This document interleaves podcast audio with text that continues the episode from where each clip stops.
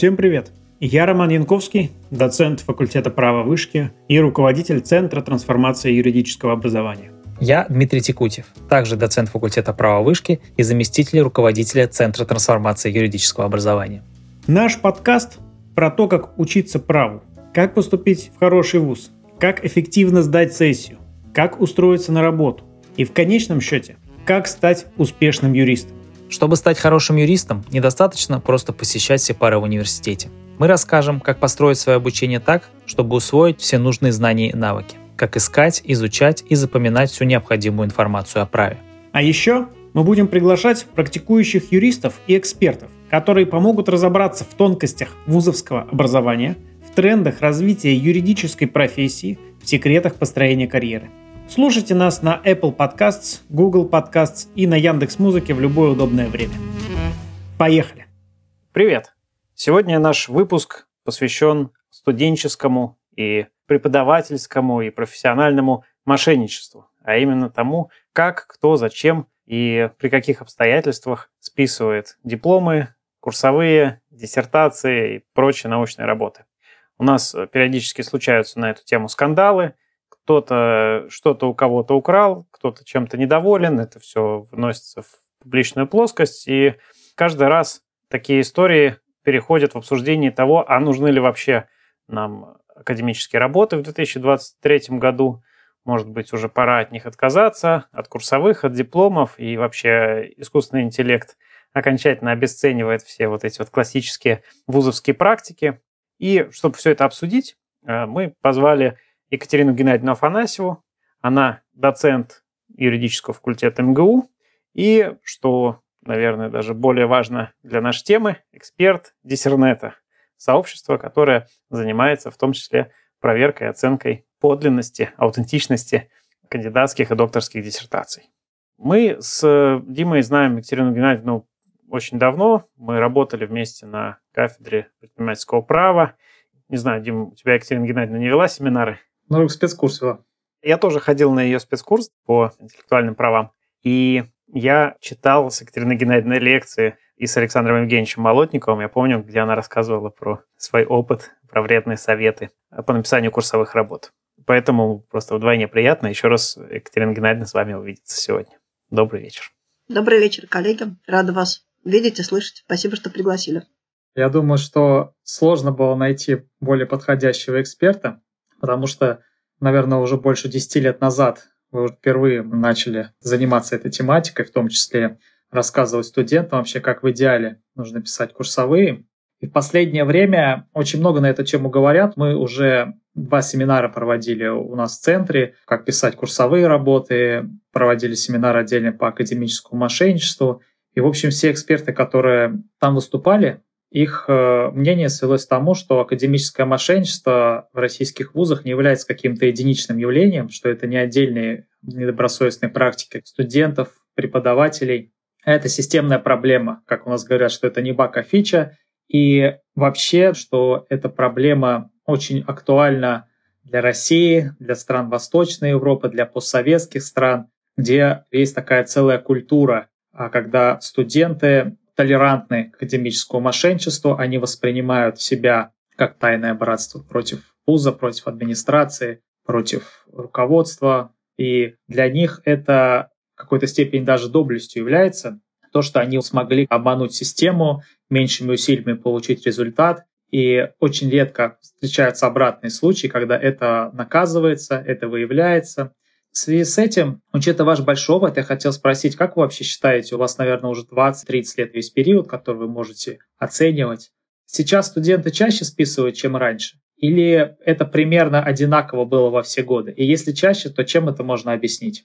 Конечно, очень большое искушение вдаваться в старческое брюзжание, в рамках старческого брюзжания – сказать о том, что с каждым годом ситуация все хуже и хуже, что в былые времена было совсем иначе, совсем по-другому. Нет, я не замечаю, чтобы студенты стали больше списывать э, в последние годы. Как там у Булгакова говорится, люди как люди, квартирные вопросы, правда, несколько испортил. Нет, я даже не буду проводить аналогии с квартирным вопросом. Может быть, я с каким-то приличным контингентом студентов общаюсь. Мне кажется, что примерно все остается также. Я вот, кстати, тоже не заметил в своей практике большой разницы, хотя каждый раз предупреждаю всех студентов о том, что я буду проверять их работы. И, казалось бы, значит, ко мне должны идти все меньше и меньше студентов, которые списывают по этой логике. Но, тем не менее, это никак не меняется. То есть это какая-то постоянная величина. Количество студентов, которые в классических университетах предпочитают списывать работы. И это, кстати, говорит о том, в том числе, что в этом не так много вины самих студентов, как мне кажется. То есть говорит во многом о том, что это вот действительно устоявшаяся культура, а не какие-то эксцессы отдельных людей. И культура списывания, и вообще такое институциональное непонимание вопросов авторства и плагиата, что ли. То есть постоянно студенты говорят, что они не понимают, что мы от них хотим. Все, наверное, сталкиваются, когда студент присылает списанную работу, ты ставишь ему два, потом он приходит на пересдачу и говорит, ну я исправил, теперь антиплагиат показывает 90% оригинальности. Можете мне поставить тройку или четверку? То есть это же абсолютно неправильная постановка вопроса. Как ты можешь переформулировать тексты так, что антиплагиат его не ловит, и утверждать, что ты как бы теперь сделал правильную работу. Но я не к тому, что это проблема отдельных студентов, а как раз к тому, что, видимо, где-то сломался этот механизм, когда этому учат. Или, может быть, в целом такое информационное общество наше приводит к тому, что у людей пропадает ощущение авторства какой-то информации. Может быть, мемы или еще что-то, у которых нет автора, и вот люди постоянно варясь в этой среде, теряют ощущение того, что у любой частички информации есть какой-то первоисточник. Кстати, ты сказал про информационное общество, а вот, может быть, если не изменилось количество, то, может быть, изменилось качество и содержание этого мошенничества. Я имею в виду активное развитие серчинговых платформ и, конечно же, искусственного интеллекта. Ты, может быть, можешь что-то заметить, Екатерина Геннадьевна. Стали ли студенты искуснее это делать, скажем так? Может быть, это случайность, э, может быть, это только у меня такое впечатление, но я в последнее время не встречаю такого приема, как использование диакритики, всяких э, других непечатных символов, чтобы обмануть антиплагиат или чтобы затруднить поиск э, в поисковике проверяющему работу. Но зато чаще стала встречать фальсификацию сносок, когда вроде бы сноска есть, но это сноска на другой источник, иногда можно понять логику, зачем это делается, например, чтобы привлечь какой-то источник, который кажется более там, приличным, авторитетным, более новым, а иногда логика вообще не прослеживается. Появился переводной плагиат. Не то чтобы я это вижу, потому что мне программы помогают его поймать, а он виден обычно, потому что ты читаешь текст, э, который сделан примитивным программным переводчиком, и ты читаешь, это как будто вот реплики мастера Йода, шницель этот не нужен тебе, что-нибудь в этом роде. Ну и не знаю, можно ли это называть мошенничеством. Нет, я это к мошенничеству не отношу. Использование чат-ботов для написания курсовых, э, выпускных квалификационных работ. Если кто-то достиг уже такого мастерства, э, что может э, таким образом получать хороший текст, то честь ему и хвала. В ряде случаев это производит впечатление результатов, которые получал э, Рон Уизли, пользуясь неисправной волшебной палочкой. И это даже не мошенничество, а просто вот какая-то беспомощность, э, полная некомпетентность, э, когда человек получает, задавая вопросы, получает совершенно бредовый какой-то текст э, от чат-бота, потом совершенно не может отличить э, плохое от хорошего, э, не может отредактировать, предлагает чат-боту за него написать список литературы, перечень нормативных актов, получает какие-то несуществующие, неправдоподобные названия нормативных актов, потом удивляется, а что я сделал какие-нибудь законы Беларуси возникают, или книги, которых на самом деле не существует, а бот их сам придумал. Да-да. Я тоже, кстати, хотел сказать про рост переводного плагиата, при том, что студенты еще не поняли, что это очень легко отслеживать, слава богу. Но действительно у меня тоже было вот несколько таких самых злостных случаев. Один раз мы даже отчислили девушку в прошлом году с защитой диплома буквально. Она очень была недовольна. Но все эти случаи были связаны как раз с переводным плагиатом.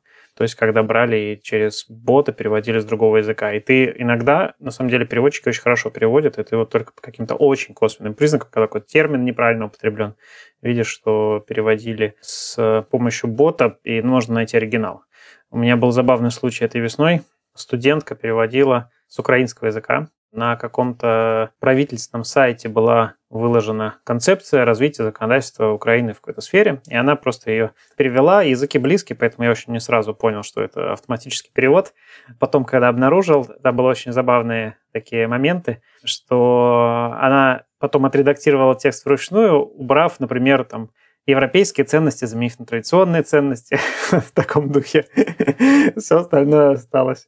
Ей вкатили, мне кажется, выговор, но она до сих пор у нас учится. Такой талант.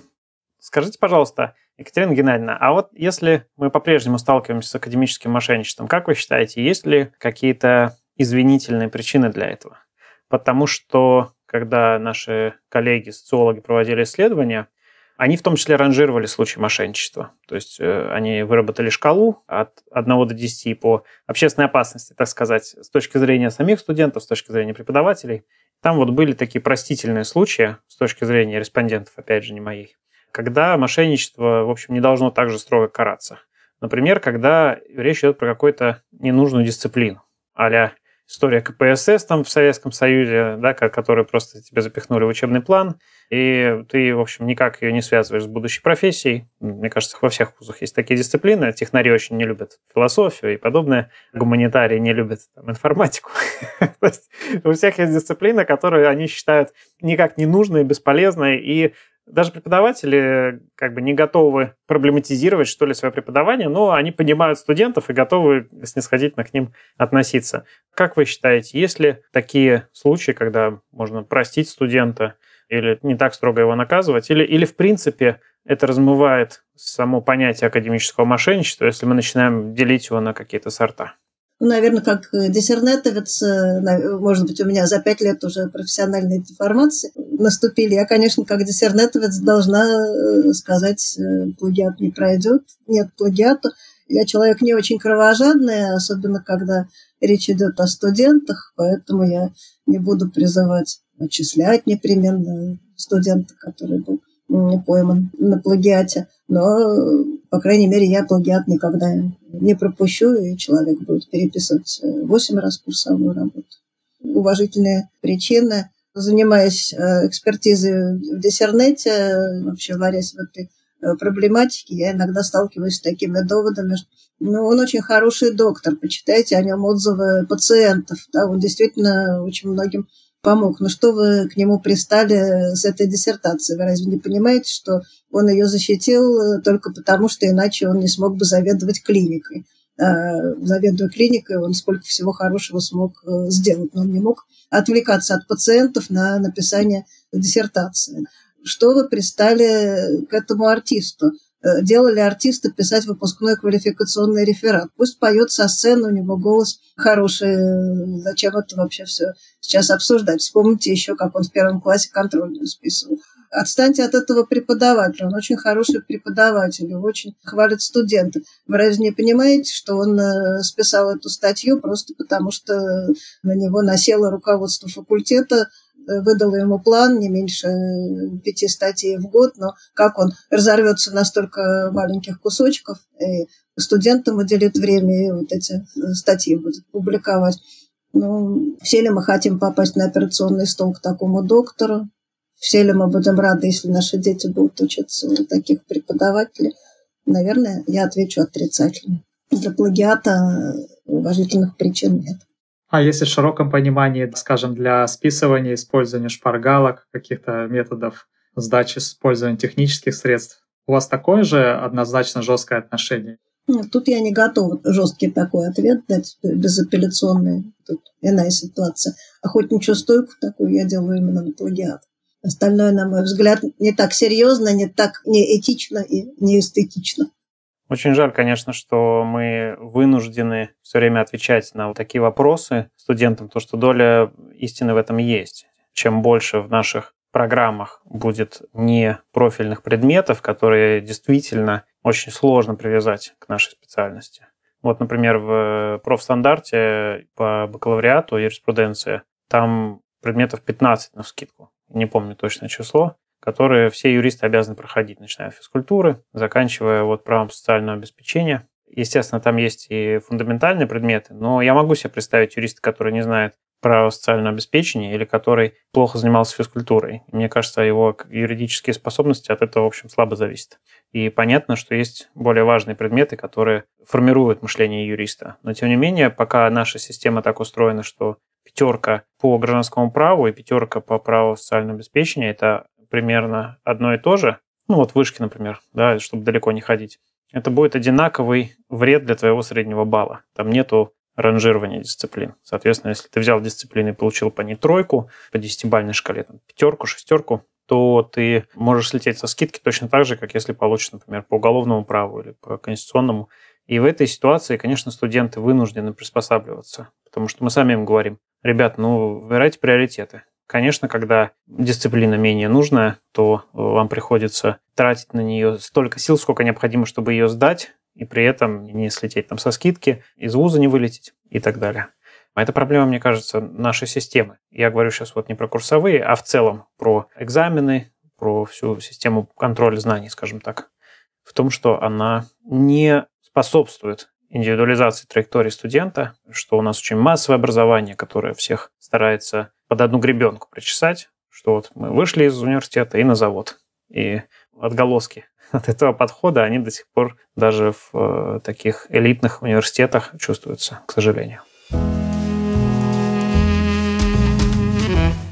Екатерина Геннадьевна, вот я часто слышал от даже коллег, взрослых, казалось бы, людей опытных, что бороться с академическим мошенничеством бессмысленно, потому что, во-первых, существует рыночная конкуренция. И конкуренция означает, что люди будут использовать все возможные методы, и как бы мы не можем, с одной стороны, воспитывать конкурентность, с другой стороны, ставить такие ограничения, тем более, что потом все равно настоящий талант пробьется. И более того, может быть, даже те, кто списывал, они, может быть, даже чему-то научились. То есть они научились распределять свое время, научились быстро изображать результат, даже там, где его нет, находить выход, так сказать, из безвыходных ситуаций, там делать все в последний момент. И в практической работе, может быть, такие люди даже себе лучше покажут. Может быть, тогда окажется, что это и справедливо в некотором смысле, что они тогда получили за там списанную курсовую пятерку, потому что на практике это оказалось, что это полезный навык, значит, чему-то они все-таки научились. А те, кто вот писал курсовую библиотеки, они на самом деле ничему особо не научились, поэтому такая ситуация оказывается вывернута наизнанку. Как вы считаете, то есть насколько вот эта конкурентность действительно означает списывание, насколько рынок может определить, кто на самом деле достоин, а кто нет, и насколько мы здесь должны вмешиваться вот с нашими представлениями о должном в то, что реальная экономика все расставит по своим местам. Мне показалось, что этот вопрос перефразирования куплетов из песни Высоцкого про милицейский протокол а теперь позвольте пару слов без протокола, чему нас учит, так сказать, семья и школа. Что жизнь сама таких накажет строго. Тут мы согласны. Скажи, Серега. Я, наверное, могла бы какие выдвинуть контраргументы. Во-первых, могут быть конкретные потерпевшие, если где-то что-то прибавляется, то в другом месте э, убавляется, и когда речь идет о конкуренции за ограниченный э, ресурс, да, недобросовестной конкуренции, кто-то добросовестный в этой конкуренции проигрывает. Кроме того, возможно просто такие варианты, когда конкретная жертва плагиата, конкретный потерпевший может предстать э, как плагиатор, когда плагиатор, чтобы оправдаться, переворачивает все с ног на голову. Наконец, э, они же потом станут нашими начальниками, возможно, и э, будут запрещать нам ковырять в носу, что вот это я бы тоже имела в виду.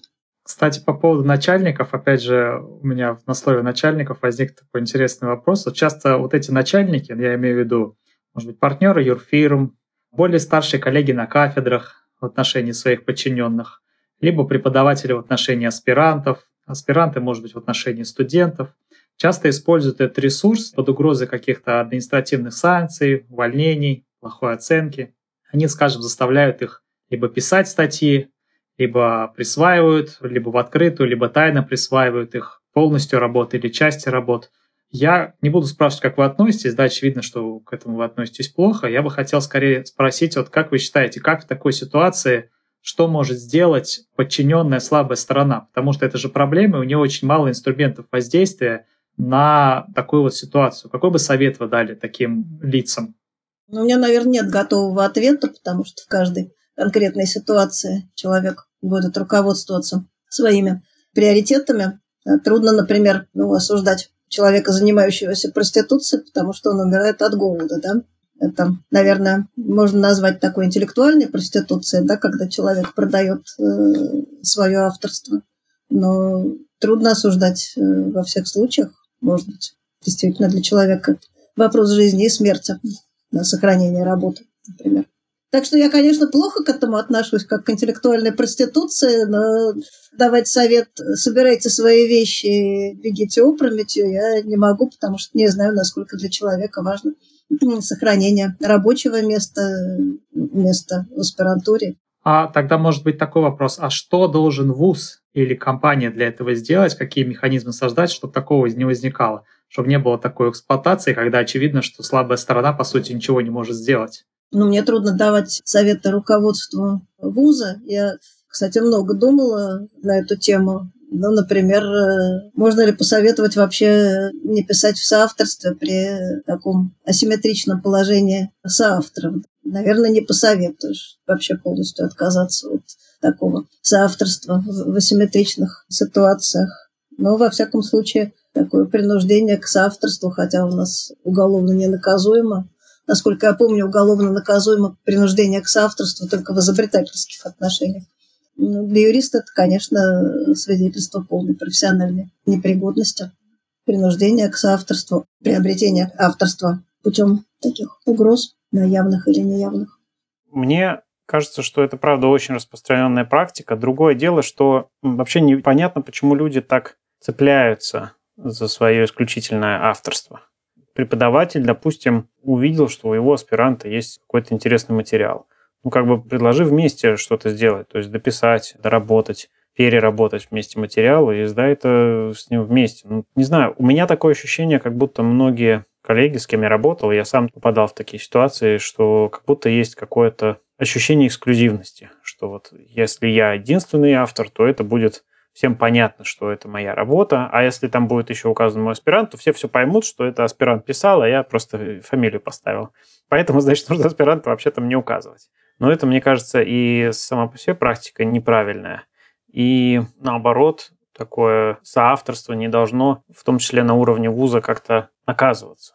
Потому что, например, в вышке есть такая практика, которая мне не нравится, то, что для учета какой-то статьи научной нужно, чтобы на одного автора приходилось не менее скольки-то страниц.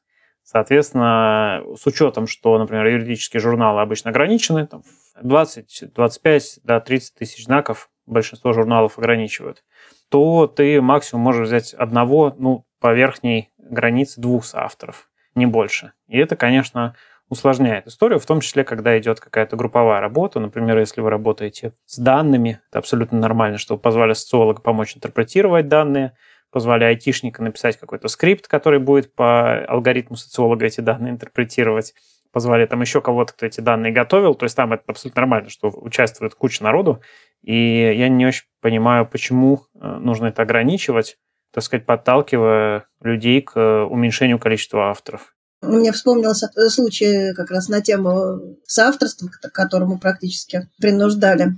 Аспирант уже выходил на защиту, уже были договоренности с оппонентами, и вдруг поступает информация от аспиранта, что э, один из э, предполагаемых оппонентов ему говорит, ну, у вас такая работа хорошая, давайте вы напишите э, статью, и мы с вами ее в соавторстве опубликуем отказались от такого оппонента, хотя понятно, что перед защитой такие метания не добавляют э, уверенности, да, и хорошего настроения. Отказались от оппонента и попросили выступить в качестве оппонента другого человека, которому не пришло бы в голову. Но и что первому оппоненту такое может прийти в голову, э, совершенно невозможно было прогнозировать. Надеюсь, что теперь мы не столкнемся с этим человеком в дальнейшем. Ну, кстати, среди тех, кто может бороться еще с этим явлением, есть же еще один субъект, так называемое преподавательское сообщество в целом. Ну, то есть вот если вы видите, что даже там администрация ничего не делает, студент, естественно, не может этому противодействовать, то само сообщество может каким-то образом, ну, вот как сейчас у нас модно говорят, модным словом, заканцелить вот этого вот увлеченного мошенничества преподавателя и, условно говоря, не прекратить общение, да, но, скажем, а, прекратить с ним выступать на мероприятиях, прекратить на него ссылаться и так далее. Вот, может быть, здесь стоит поискать какую-то культуру отмены, э, прививать академическому сообществу? Да, пожалуй. Но тоже трудно тут давать какой-то универсальный э, совет, да, все не, не подавать руки, не здороваться, не ссылаться. Но, наверное, путь, в принципе, правильный не ссылаться, это особенно прям актуально. Бойкотируем, чтобы у человека хирш не рос. Ампутируем хирш. Или ссылаться с ошибкой в фамилии, чтобы как бы сослаться можно было, но в e он не учитывался. Или ссылаться в негативном ключе, что типа там согласно списанной диссертации такого-то. Но хирш будет при этом расти. Кстати, да.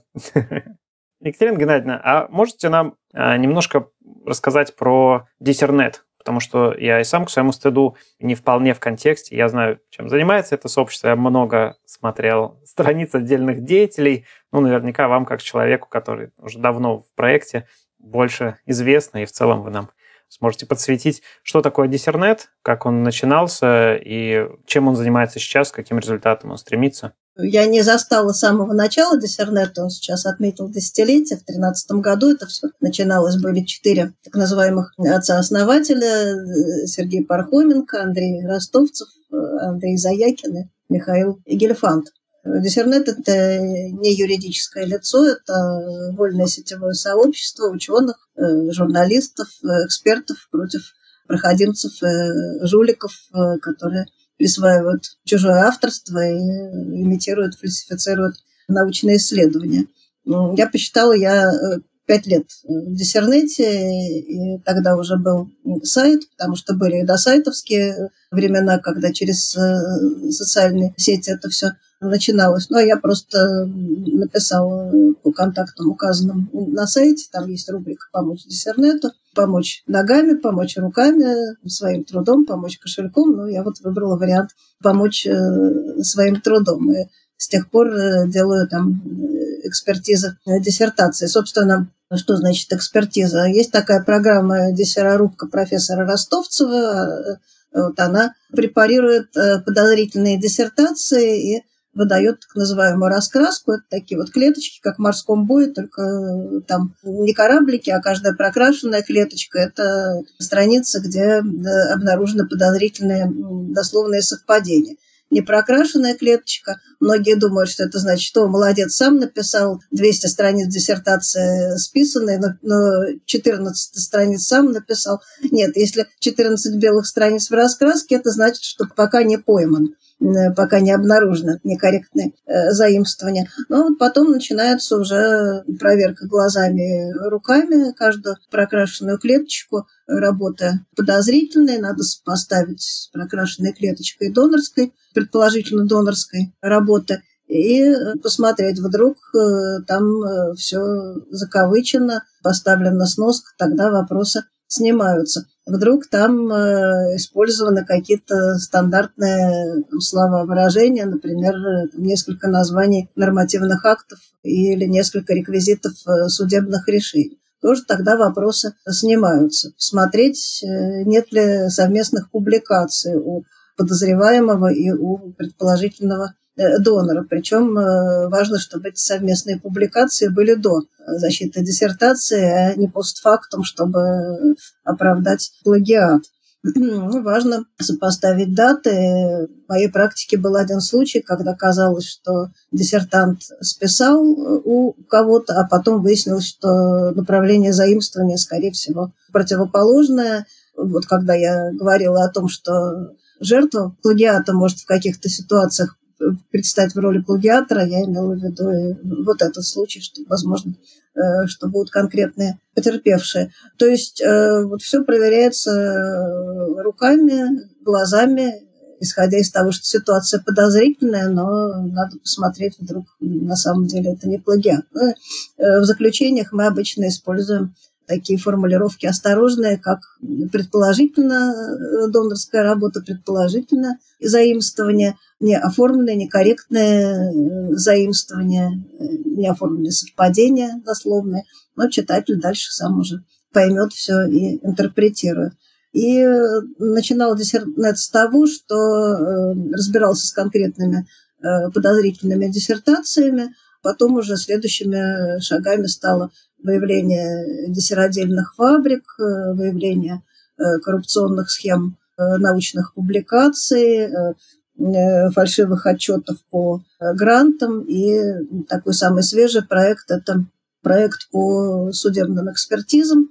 Речь идет о подозрительных, сомнительных судебных экспертизах, которые, как правило, заказываются стороной обвинения по например, уголовным делам о каких-нибудь э, оскорблениях чувств, э, об оправдании терроризма или, допустим, по делам судебным, связанным с принудительной ликвидацией некоммерческих организаций, со ссылкой на то, что они нарушают законодательство. Э, вот бывает, что такие экспертизы делают люди, беспристрастность которых и профессионализм которых под большим вопросом. И такой эксперт сегодня выступает в качестве культуролога, например, завтра выступает в качестве лингвиста, э, послезавтра в качестве политолога. То есть вот такой мастер на все руки, специалист во всех областях, а потом оказывается, что изначально он э, по специальности учитель математики.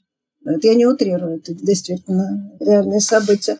Ну и э, на память я, конечно, этого не помню, поэтому воспользуюсь шпаргалкой к десятилетию работы. Диссернета 12 тысяч э, списанных диссертаций. Диссернет обнаружил тысячу замешанных в диссероделе организаций, то есть диссеродельных фабрик, 1400 журналов, нарушающих научную этику, и есть 950 фактов лишения ученых степеней по так называемым золосам, по заявлениям о лишении ученой степени, которые готовились диссернетом. Очень интересно.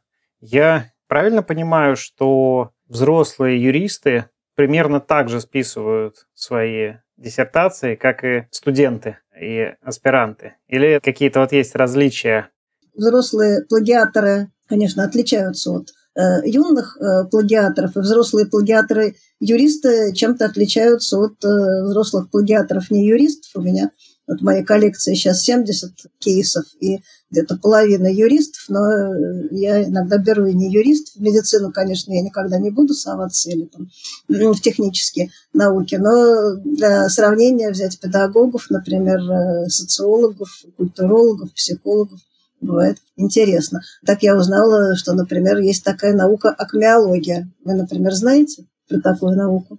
Вот я узнала. Вы говорили про всякие ликвидации организаций, что есть деструктология как отдельная наука, вот которые как раз-таки такие эксперты-деструктологи, которые определяют, насколько деструктивна была деятельность той или иной организации. Что для меня тоже стало абсолютным сюрпризом, что новая наука появилась у нас. Я с нетерпением жду, когда у меня появится для экспертизы диссертация деструктуролога. Деструктуролог – это какой-то такой пост, постфилософ. Структурализм, да. Структурализм. Структуральный лингвист. Во всяком случае, я пока довольствуюсь акмеологами на безрыбье и рак рыбы в отсутствии деструктологов, пока акмеологи сойдут. Вот оказывается, акмеология – это такая наука о достижении разных вершин. Вершин мастерства, например, Обычно они кандидаты психологических наук, но иногда прям даже в названии фигурируют. Ну тогда и футурология тоже должна быть наука. Если есть акмеология, должна быть и футурология по аналогии с Серебряным веком. Ну, пока футурологи не, не защищают у нас докторские диссертации, а было бы интересно почитать, наверное. Я представила себе научный диспут между футурологами и акмеологами. Да, это по сути как Есенин против Маяковского, такой батл в стихах.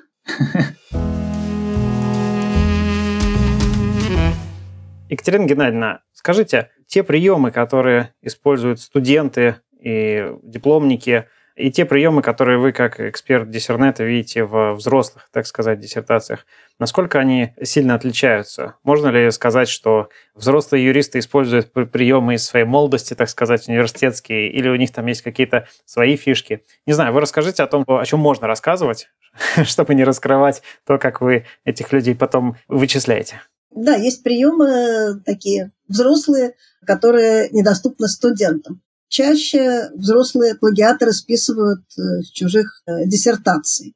Чаще прибегают к фальсификациям, э, к имитации научных исследований, к имитации проведения социологических опросов, имитируют работу с делами, нам как будто изучили, допустим, 100 уголовных дел, на самом деле это фальсификация.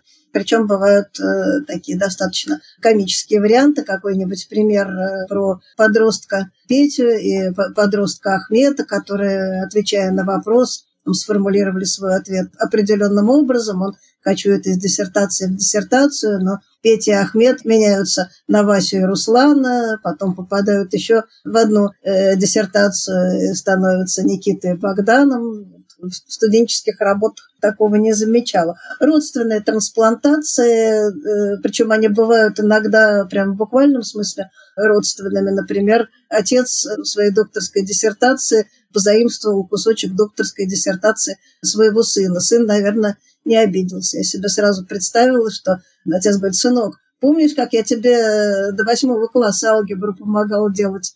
Долг платежом красен, теперь ты поможешь папе.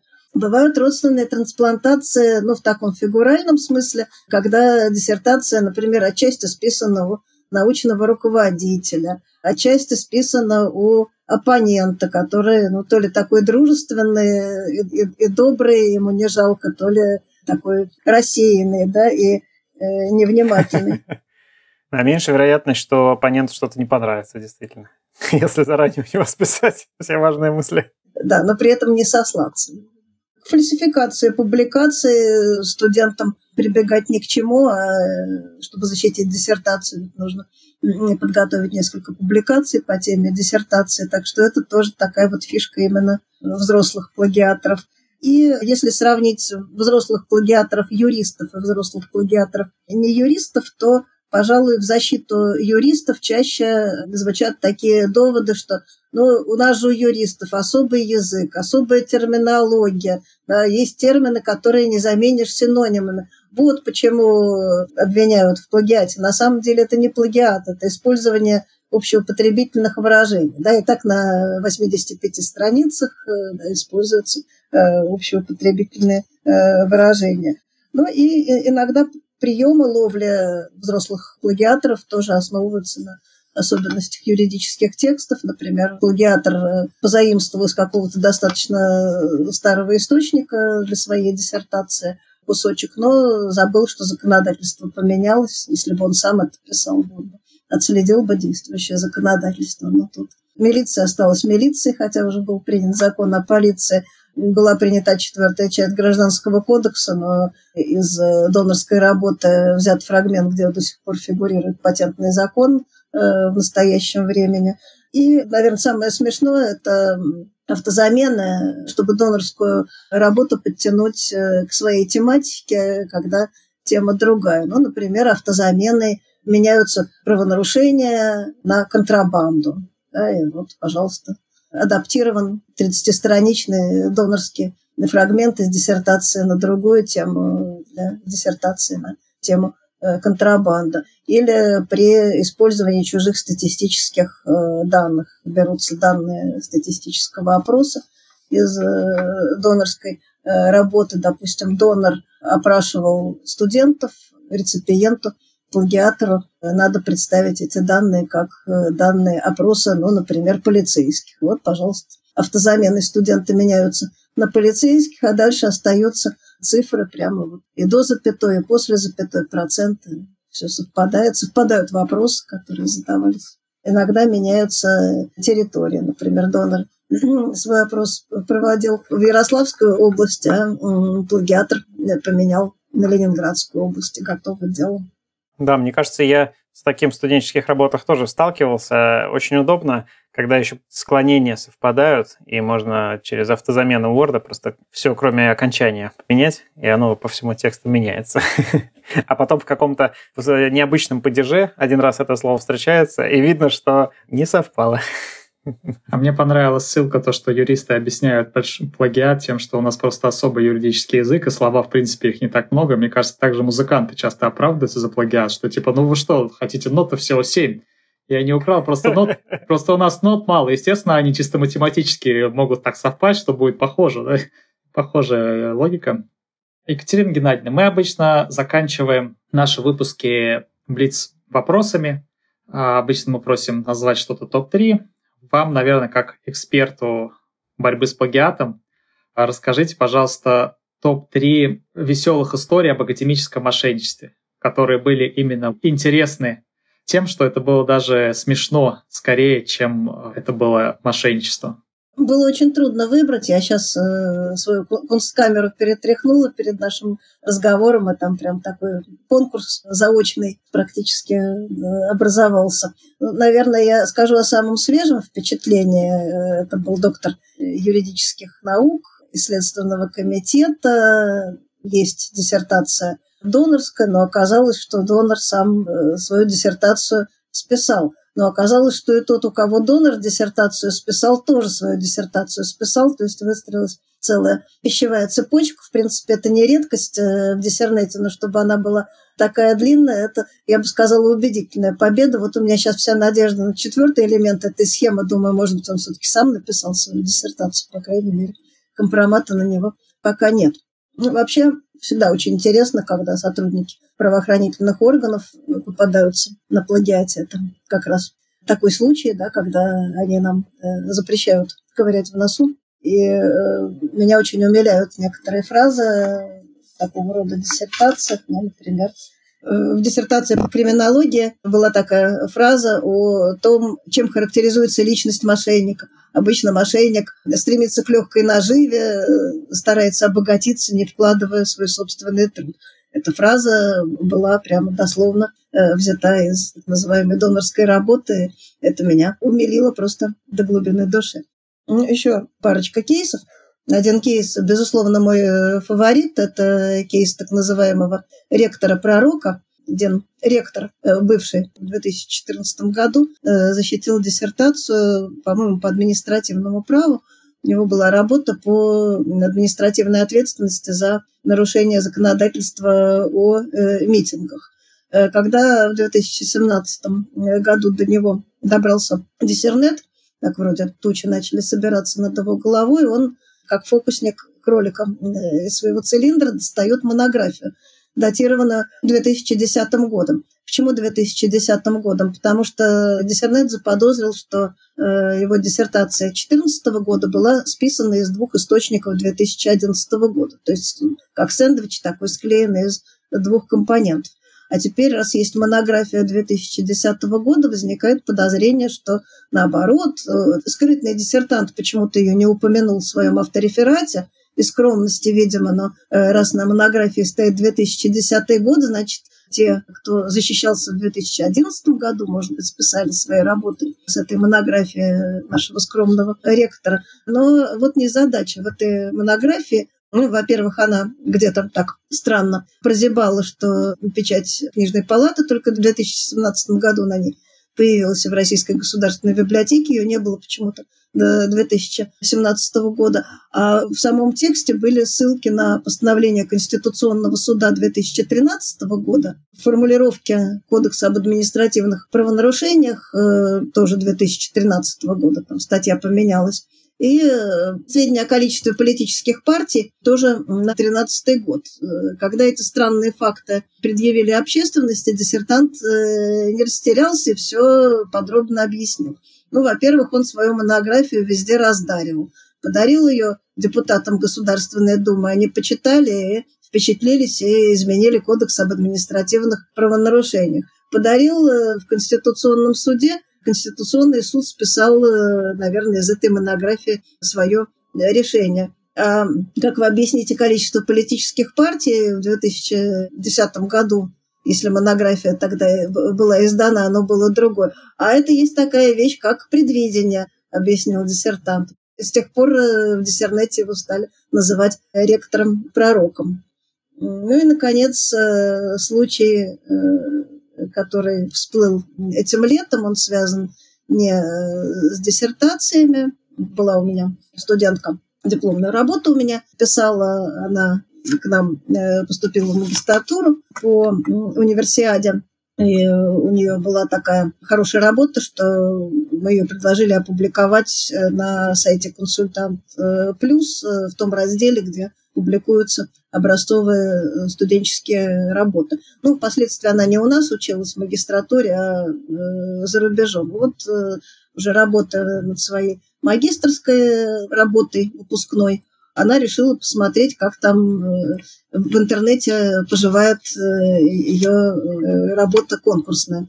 Хотела что-то из нее использовать. И каково же было ее удивление, когда поисковик вывел ее на статью некого кандидата юридических наук, доцента университета имени Косыгина, доцента Щербачевой, которая, в общем, полностью совпадала с текстом работы Александра, опубликована была. Позже публикация на сайте «Консультант Плюс».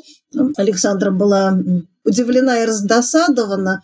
Мы сообщили об этом в Диссернет, заработала диссерорубка профессора Ростовцева.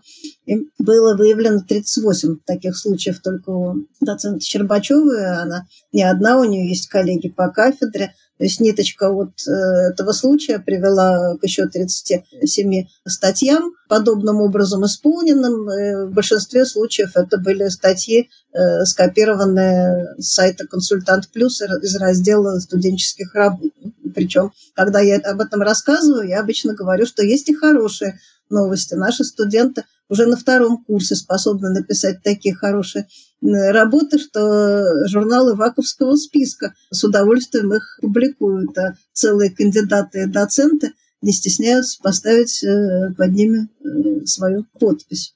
Так вот, ниточка от э, этого случая протянулась к другим статьям этого же доцента потом к, нескольким журналам, от того журнала, в котором была первоначальная публикация, еще к ряду журналов, многие из которых связаны с МВД, например, Вестник экономической безопасности, Вестник э, Московского университета МВД, коллегам, которые работают на той же кафедре.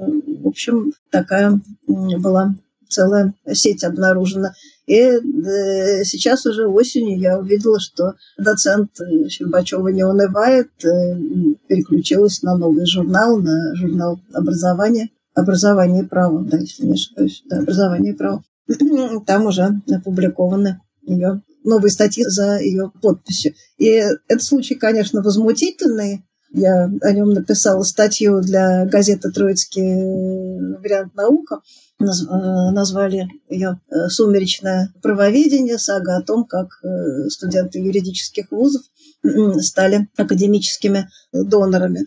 При том, что меня переполнял веселая ярость, пока я этим делом занималась, я много смеялась, потому что там много было действительно потешного.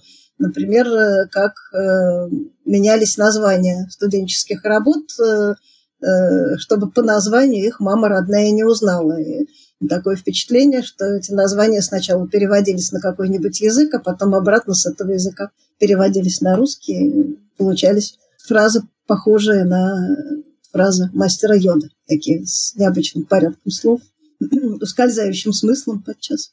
Вот это, наверное, мои фавориты в моей кунсткамере. Поскольку мы уже поняли, что бороться с этим нужно, но борьба эта будет длиться еще очень долго. По крайней мере, на наш век хватит. Я могу вам только пожелать э, успехов в ней. Хотелось бы, конечно, пожелать, чтобы плагиата у нас просто не осталось. И остались эксперты диссернета без работы.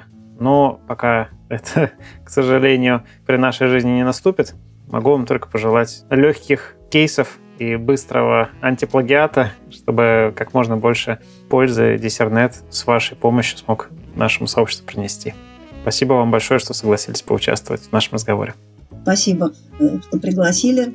Э, как там Маугли говорил, доброй охоты. Это точно. Доброй охоты нам.